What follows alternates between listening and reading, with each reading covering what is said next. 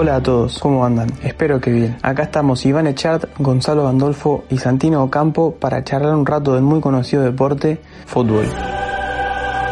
Hoy vamos a hablar sobre la mayor liga del fútbol, ni más ni menos que la Champions League.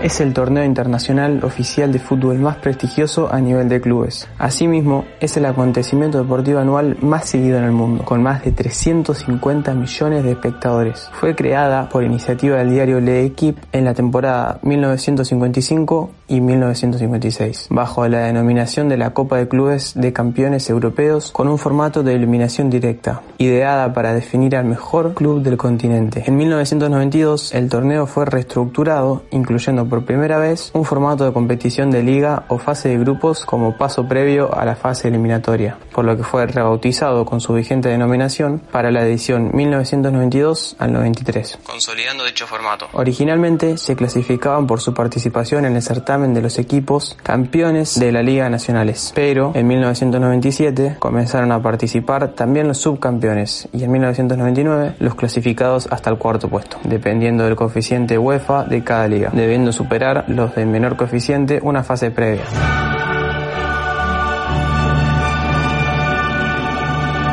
Bueno, dicho esto, los dejo con mi compañero Gonzalo, que va a adentrarse un poco más en el torneo.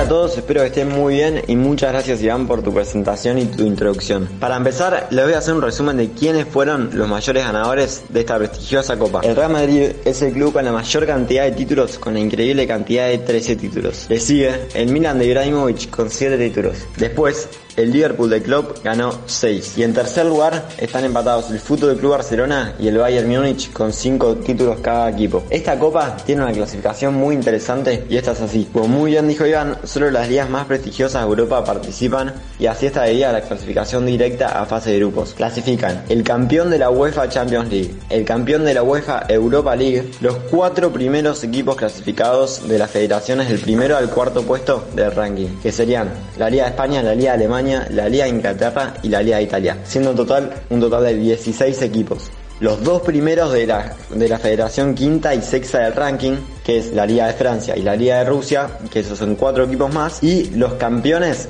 de las federaciones del séptimo al décimo puesto de ranking, que serían la Liga de Portugal, la Liga de Ucrania, la Liga de Bélgica y la Liga de Turquía, otros cuatro equipos a la lista. Existen algunas excepciones que les voy a decir a continuación. Si el campeón de la Champions League se clasifica para la fase de grupos vía su campeonato nacional, la vacante se llenará con el campeón de la onceava federación del ranking, que sería la Liga de República Checa. Si el campeón de la UEFA Europa League se clasifica para la fase de grupos vía su campeonato nacional, la vacante se llenará con el tercer clasificado de la quinta federación del ranking, que sería el quinto de la Liga de España. Una federación puede tener un máximo de 5 equipos en la fase de grupos. La copa suele durar alrededor de un año y es disputada en un periodo de dos años. ¿Qué quiere decir esto?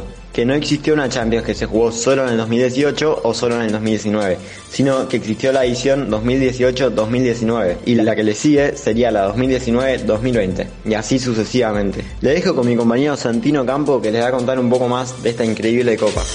Hola, soy Santino Campo y hoy voy a hablar de la seguridad de la Champions 2019-2020.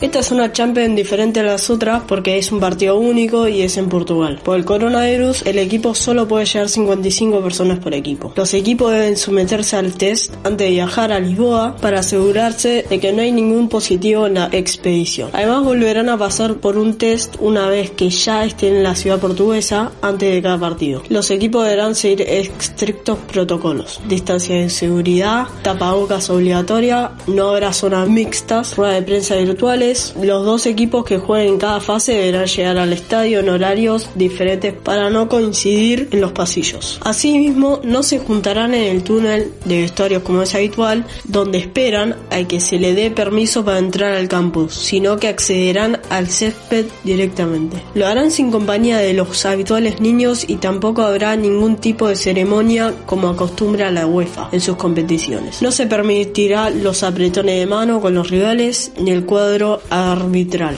aunque sí habrá sorteo con moneda y se podrán intercambiar banderillos. De igual forma, se dispondrá de dos salas para los pertinentes test antidopaje, cuando lo habitual es una para garantizar así la distancia social. Una distancia que habrá que mantener en todo momento en banquillos y gradas, donde no será obligatorio el uso de mascarillas, pero sí sentarse separados. El tapaboca debe ser llevado sin excepción en los desplazamientos donde por exigencia de la UEFA tendrá que tener acceso al gel hidroalcohólico. Con esta serie de medidas, el máximo organismo de fútbol europeo pretende que la fase final de la Champions se desarrolle sin percances ni contagios y darle a la competición, aún con formato atípico, el prestigio que se merece.